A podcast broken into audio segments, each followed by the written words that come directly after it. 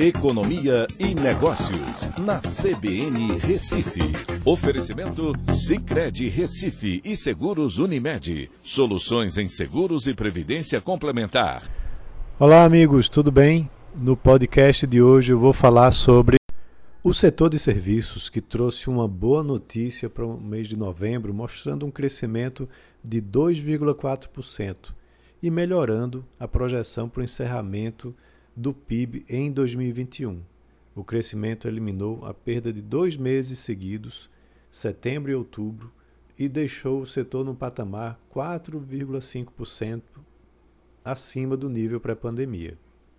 E a pergunta é: por que a gente deve acompanhar tanto esse setor?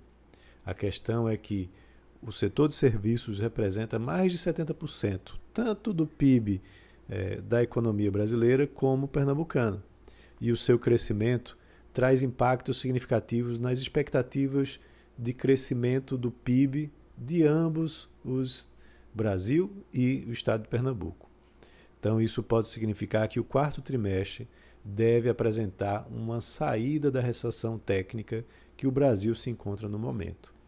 Os serviços prestados às famílias, que representam parte significativa do setor de serviços como um todo, tiveram um crescimento importante no período, puxado por serviços de alojamento e alimentação, mas ainda há um importante caminho a percorrer, pois está 11,8% abaixo do nível pré-pandemia. No acumulado de 12 meses, o setor de serviços agora apresenta um crescimento de 9,5% e está 4,5% acima do nível pré-pandemia como um todo.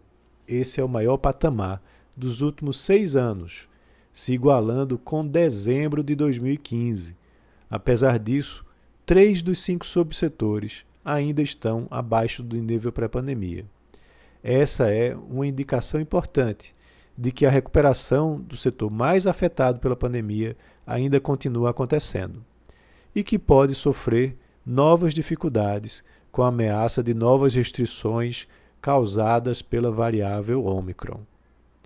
Turismo, transporte, alimentação fora do lar são setores sensíveis que podem ser afetados diretamente, derrubando novamente o setor de serviços.